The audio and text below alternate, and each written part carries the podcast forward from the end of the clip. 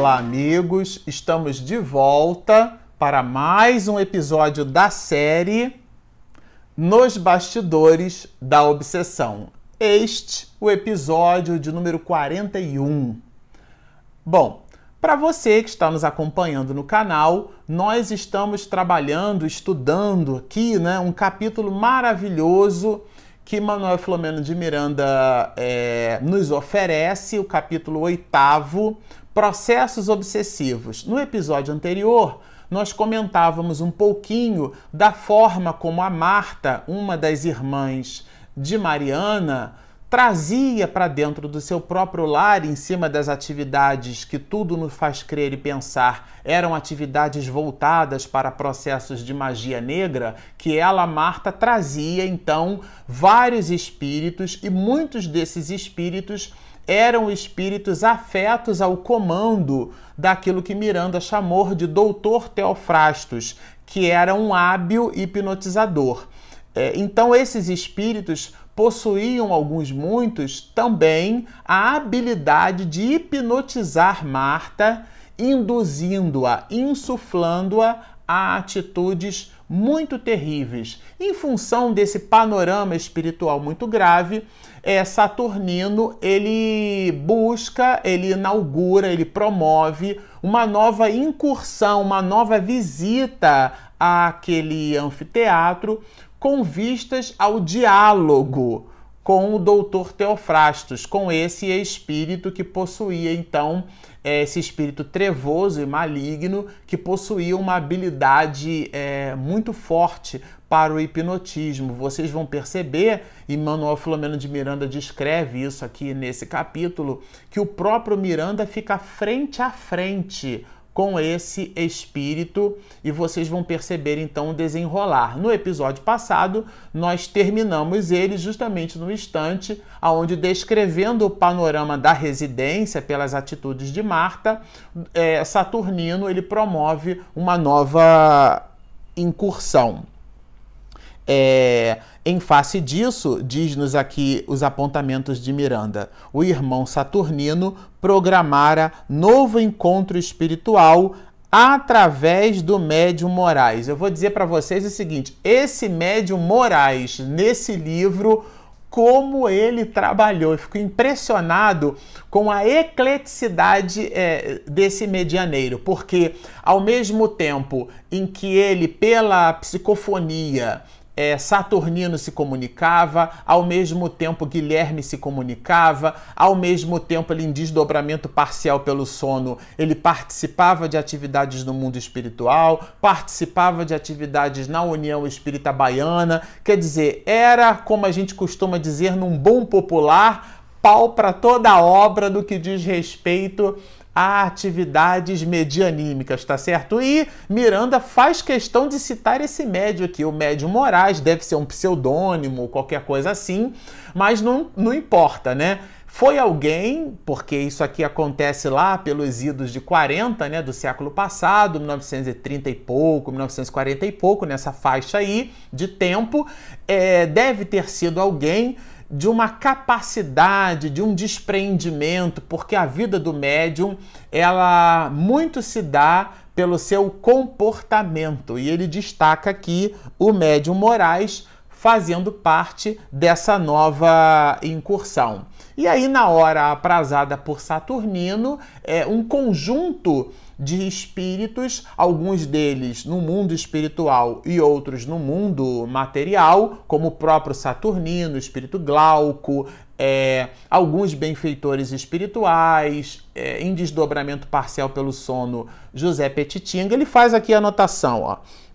A caravana era constituída por Glaucus, Saturnino, Ambrósio, que é o companheiro Ambrósio, é, mensageiros, coloca no plural, então são no mínimo dois. Mensageiros adestrados em tarefas de tal envergadura, e por nós outros, né? O grupo, esse é o grupo de desencarnados. Aí o pacote de espíritos ainda encarnados e em desdobramento parcial pelo sono. Petitinga e o médium Moraes e nós. Nós, ele fala aqui, é o próprio Manuel Filomeno de Miranda. Então, é esse era o grupo que voltaria, como voltou, né? é, a, a ter com o Dr. Teofrastos. Na verdade, vocês vão perceber que o espírito que dialoga com Teofrastos é o próprio Glaucus, que vai dialogar com ele. É simplesmente sensacional essa parte, essa parte aqui. E ele vai é, um espírito, né, num processo é, de espetáculo assim, né, é, é, em alta voz, né, é, Miranda diz assim, um indigitado obsessor, né, ele informava, hoje teremos um espetáculo é, formidando, né, é, isto é, mais uma sessão daquelas que nós descrevemos em episódios anteriores, aonde Teofrastos ele consegue, por um processo hipnótico muito tenaz, é, por um processo de de licantropia modificar a estrutura perispiritual de uma desencarnada, era uma mulher que se voltava para os processos de luxúria, pelo abuso é, no uso das suas condições sexuais e, portanto, ela abortara também muitas vezes. Muitos desses abortados, na verdade, dois deles eram espíritos ligados à comunidade do Dr. Teofrastos e ele que se considerava aqui, né, Miranda coloca isso o tempo inteiro, como uma espécie de justiceiro, a gente vai ver isso aqui também, é, ele, ele transforma aquele anfiteatro numa espécie espécie de tribunal e ele consegue é, modificar, por um processo hipnótico muito grave, é, a estrutura perispiritual e transforma aquela mulher numa loba. É, aqui, nesse momento, nós vamos visitar uma nova sessão nesse sentido, né? Um, um, um, que seria para alguns, muitos desses espíritos, assim, um novo espetáculo. O que me chamou a atenção, que eu quero dividir com vocês, é que o que Miranda coloca aqui é que muitos espíritos que frequentavam esses espaços eram espíritos em desdobramento parcial pelo sono. Eram pessoas que se viam ligadas a outros espíritos, também comentamos isso em episódios anteriores, mas ele faz questão de citar isso aqui novamente. Eu costumo dizer que a repetição é sempre um instrumento didático de fixação, né? Então, quando a gente repete, a gente acaba fixando um pouco mais. Isso me chamou muito a atenção, porque é sinal que nós precisamos tomar conta de como é que funciona o nosso dia, de como é que anda a nossa casa mental, de como é que andam as nossas afinidades íntimas, o nosso mundo íntimo, como ele está. Divaldo costuma dizer assim, em cima de, uma, de um ditado popular, né? Diga-me com quem andas e eu te direi quem és. Ele, parafraseando esse mesmo ditado, ele costuma dizer o seguinte: Diga-me quem és, e eu te direi com quem andas. E aqui é, a gente vai perceber, eu falava de justiça, olha que interessante. É, Miranda dizendo: o que merece registro, isso é Miranda dizendo, o que merece registro é que todos se referem à justiça esquecidos da própria condição, tornaram-se juízes dos outros. Olha, esfaimados como se encontram de equilíbrio, quer dizer, esfaimados com fome de equilíbrio, né? Porque e, é, é, achavam que poderiam fazer justiça com as próprias mãos. Recentemente, nós estávamos num grupo, né, no nosso grupo de reunião mediúnica, e uma companheira do grupo comentou conosco que ela, num momento assim de, de, de raiva, né, sofreu um, um leve acidente de, de trânsito. Na verdade, um outro carro fez uma moça na porta do carro dela. A pessoa que fez essa moça, o outro motorista, visivelmente alcoolizado, e numa espécie de deboche, não dava muita importância para o que tinha acontecido. Ela se aborreceu no momento em que, ele, em que ele se afastou do carro. Ela então se serviu de um objeto pontiagudo e simplesmente furou o pneu do carro daquele homem. Furou e saiu. Falei, bom, já que eu vou ficar com a minha porta aqui com a moça, com o meu prejuízo, fique você com o seu, que é no mínimo ter que refazer a borracha e, num primeiro momento, trocar o pneu do seu próprio carro. E foi embora. E depois ela dividiu essa reflexão conosco como os processos de irascividade, que é a nossa ainda compleição em fazer justiça com as próprias mãos, como esse processo ainda se dá. Como a gente ainda não consegue entregar a Deus todas as questões relacionadas à justiça. A gente quer fazer justiça com as próprias mãos. Então, analisando o comportamento desses espíritos trevosos, parece crer que nós estaríamos lendo essa obra muito distante desses processos, mas na verdade não.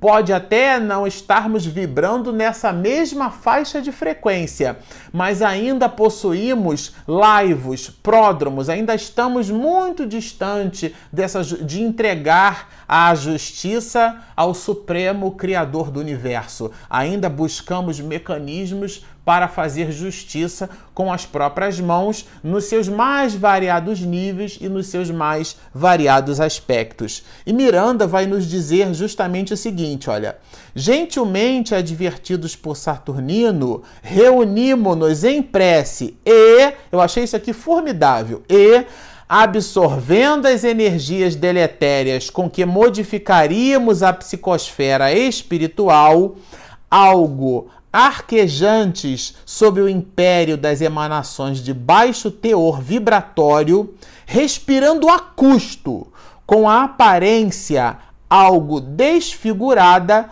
para não chamar a atenção. Aí eles adentraram ao grupo. Isso aqui é Miranda colocando é, a, a, redução do teor vibratório, né? Porque ele vai falar aqui do psicovibrômetro. Lembram que a gente comentou daquele aparelho que conseguia então identificar altas vibrações espirituais. Então o que, que eles faziam? Eles conseguiam baixar o teor vibratório. Miranda é, é, coloca até uma explicação de Saturnino que baixar o teor vibratório os espíritos elevados conseguem fazer. Os que, os que os não elevados não conseguem fazer é subir o teor vibratório. Então, um equipamento capaz de medir altas vibrações, aquele que as possuísse, com algum exercício e esforço, conseguiriam descer o teor vibratório. Agora, elevar o padrão vibratório, aí não há improvisação, ninguém conquista isso, né? Elevar o padrão vibratório de uma hora para outra. Saturnino faz justamente essa comparação. E aqui também faz nos perceber a capacidade que eles possuíam da, de modificar a plasticidade do perispírito. Por isso, talvez seja que Saturnino, quando promove a primeira incursão, ele deixa alguns companheiros na retaguarda, inclusive o próprio médium Moraes, em oração. Não vão todos. Somente alguns vão, como inclusive agora, né? Não são todos. Alguns ficam na retaguarda e outros vão até lá. É como se ele dissesse aqui que esses espíritos que estão nesse processo, né, nessa visita, eles possuíssem alguma condição para poder participar. E uma delas é justamente essa capacidade de vibrando numa, numa faixa de frequência diferenciada, modificar a sua estrutura perispiritual para justamente não chamar a atenção e com isso eles conseguiriam passar por esse umbral, que umbral significa porta ou passagem, né? Por essa passagem chamada de psicovibrômetro, que era uma espécie de aparelho que media a vibração do psiquismo, a vibração da mente, daí o nome psicovibrômetro, né? E Miranda vai destacar mais adiante o seguinte, olha. Ali se encontravam muitos espíritos encarnados, a gente comentou isso antes, né? Espontaneamente presentes. Gente, isso aqui está entre vírgulas, é um aposto, é para chamar a atenção. Espontaneamente presentes, não iam porque estavam então ligados, estavam vibracionalmente sugados por outras entidades. É verdade que estavam psiquicamente imantados àquela região, mas aquela região apresentava a característica que os agradava que era de acordo com a compleição espiritual dessas criaturas, né? Porque ele vai dizer que muitos que se ali se encontravam eram encarnados e eles participantes habituais que se fizeram de espetáculos daquele vulto. Quer dizer, eram espíritos, né? É, que durante o sono, pelo desprendimento parcial pelo sono, espíritos encarnados, aqueles de nós em vida, que quando deixamos o corpo ali pelo refazimento das energias através do sono, nós nos deslocaríamos, alguns muitos de nós, quando vibrando. Então aquela pessoa, por exemplo, que tem uma vida muito material, porque não é a religião que a gente professa que vai determinar se nós temos uma, uma, uma estrutura espiritual ou uma estrutura material. É o tipo de vida que a gente leva. Nós podemos usar as coisas sem necessariamente que as coisas nos usem, né? Sem que elas nos dominem. Então a pessoa que tem é, é, uma vida voltada para a luxúria, voltada para o sexo, voltada para, voltada para os alcoólicos, para os abusos, como o abuso da glutenaria, como coloca Miranda aqui. Logo no início do livro, a gente, é, nós despendemos alguns episódios para trabalhar essas questões. Miranda faz uma introdução da obra dividindo-a em três partes. E uma das partes ele chamou assim: Examinando a Obsessão. É, e ele estende um pouco mais isso. Ele vai falar de algumas outras viciações, como, por exemplo, a nossa capacidade de produzir maledicência, que é falar das pessoas, é, e determinados outros maus hábitos, que são maus hábitos espirituais eles estariam nos ligando a essas regiões, nos ligando a essas entidades, e Miranda faz questão de destacar que esses espíritos se apresentavam aqui de forma espontânea. E ele vai falar: olha, outros menos avisados se macomunavam com as mentes infelizes que pululam em toda a parte e nas horas de vigília se nutrem dos pensamentos deprimentes e obsessivos. Então é uma espécie de simbiose espiritual. O capítulo 4, o espírito Glaucus nos dá uma aula sobre hipnotismo. Vale a pena vocês voltarem os episódios anteriores e relerem e, e escutarem novamente, releiam a obra, escutem os comentários, porque esses processos hipnóticos eles visitam a nossa própria aquiescência, isto é, a nossa própria permissão. E a gente precisa com muita força, mas é uma força de vontade espiritual, não é uma força física, né? É a força espiritual de nos livrarmos deles, e Miranda destaca que muitos de nós ali nos encontrávamos pela ausência dessa força, por essa capacidade de dizer: não, eu quero servir ao, ao, bem, eu quero servir aos outros, eu quero ser uma criatura voltada para as questões espirituais ele então vai falar justamente o seguinte, ó, sexólatras inveterados, perturbados nas funções genésicas, alcoólatras, é, morfinômanos, cocainômanos, opiômanos e outros que possuem os centros da razão anestesiados pela monoideia do gozo. Dá uma lidinha na questão 22A do Livro dos Espíritos que Kardec define é a, o espírito ligado à matéria. Todas as nossas atitudes, todas as nossas é, necessidades, quando elas são muito materiais, e aqui eu não me refiro às necessidades fisiológicas básicas, né? Porque essas são realmente triviais, né? A, a necessidade fisiológica ela está presente na condição humana. Eu me refiro a, aos ideais de vida. Quando os nossos ideais de vida eles são preenchidos por coisas materiais, significa que nós estamos coisificando a nossa espiritualidade. Portanto, estamos vivendo uma vida material. E o abuso nessa vivência cria uma sintonia, essa sintonia cria uma ideação essa ideação estabelece um campo eletromagnético. Esse campo eletromagnético traz espíritos para a nossa casa mental e essa presença, pela simbiose de pensamento, gera processos obsessivos em num grau elevadíssimo, transformando-se numa simbiose a tal ponto que o poder hipnótico desses espíritos se revestem e nos retroalimentam. Ao ponto de Mariana, quando tivesse Guilherme então afastado, ela sentiu a ausência dele, que é aquilo que comentávamos no episódio passado. É, mas aqui a gente vai perceber então um, um, uma espécie de apresentador, né, chamando o doutor Teofrastos para aquele espetáculo, né? Gritos e aplausos atordoantes encheram o amplo recinto. Era uma. uma... Eu, eu fiquei lendo essa cena aqui, reli algumas vezes, né? Essa parte. Fiquei imaginando que tem uma cena da Marvel que é uma cena do Incrível Hulk. Ela resgata um pouco da, dos quadrinhos do planeta Hulk, né? E aí aparece o Incrível Hulk e ele então ele vai brigar, ele vai lutar ali com, com outras feras.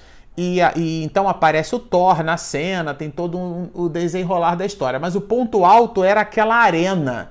Então, quando a fera que se mostrava assim com um, um, poder de matança muito grande. Quando ela entra na arena, todo mundo aplaude, porque as pessoas querem ver sangue. E quando o Hulk aparece ali, todo mundo, ó. Oh! E, e, quando a briga acontece, não importa quem ganha ou quem perca, né? Se alguém tá batendo em alguém, tem uma aquela, aquela ovação. Então eu fiquei imaginando é, até porque é, é, esse, essas cenas são alguns, algumas, muitas delas retiradas, né?